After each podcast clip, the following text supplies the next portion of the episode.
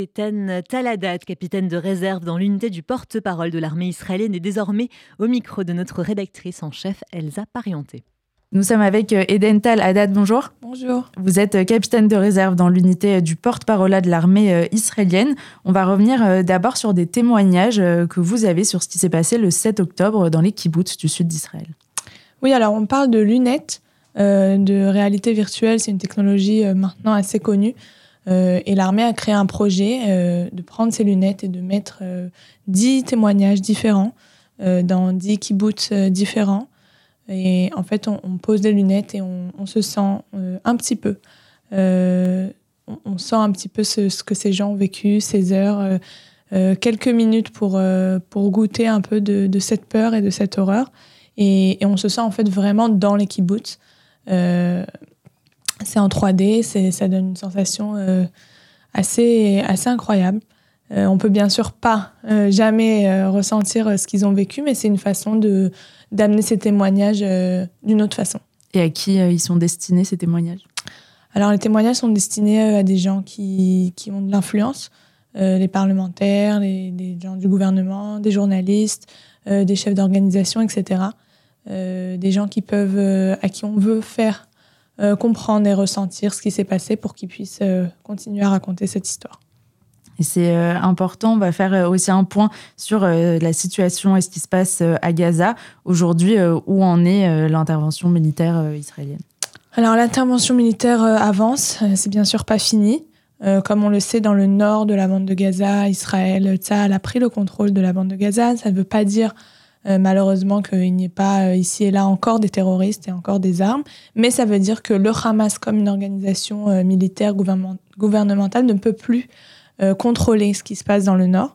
Donc ça a encore des forces qui, gardent, entre, guillemets, qui gardent ce qui se passe là-bas et qui sont présents. Donc ça, c'est dans le nord. Et dans le sud de la bande de Gaza, notamment à Khan Younes, les forces de Tzal continuent à travailler, surtout dans les, tunnels, trouver énormément d'armes et faire énormément d'attaques euh, pour pouvoir contrôler aussi euh, cette partie-là et bien sûr amener à, ramener les otages.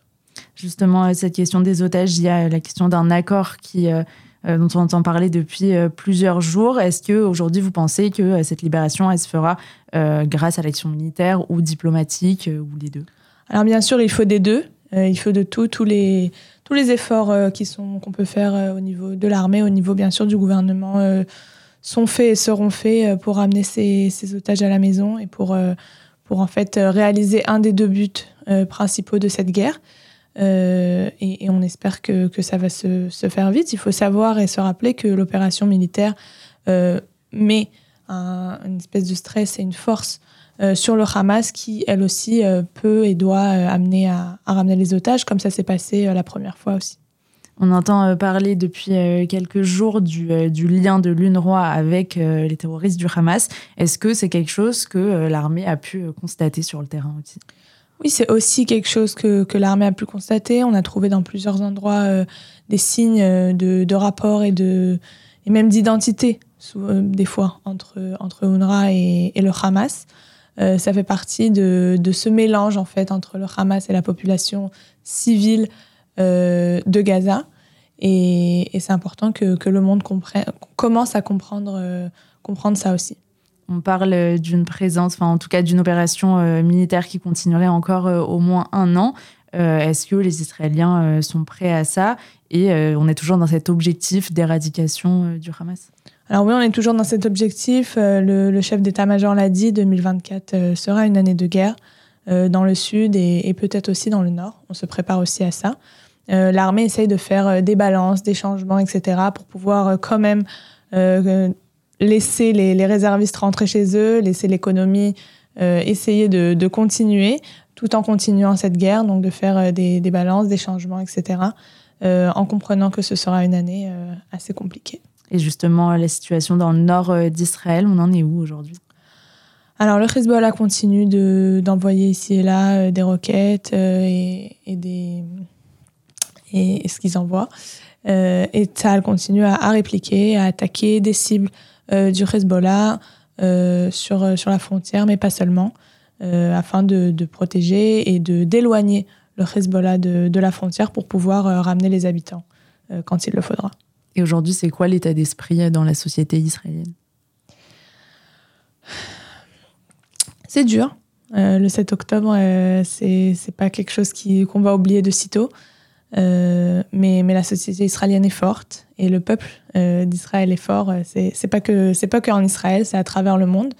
Et, on comprend l'importance de cette guerre, on comprend la justice de cette guerre, et on est déterminé à la gagner ensemble.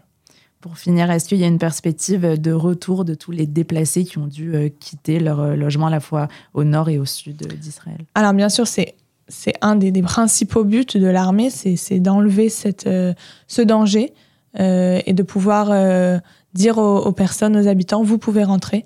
Euh, donc c'est une chose qui se fait tout le temps sur, sur les premiers kilomètres aux deux frontières, d'éloigner le danger et de d'enlever la, la enfin, les, les, organisations terroristes qui, qui, y sont en fait pour que, pour que les gens puissent rentrer chez eux tranquillement et, et avoir, on espère, la paix. Merci beaucoup Eden Taladad, capitaine de réserve dans l'unité du porte-parole de l'armée israélienne, d'avoir été avec nous sur RCJ. Merci à vous.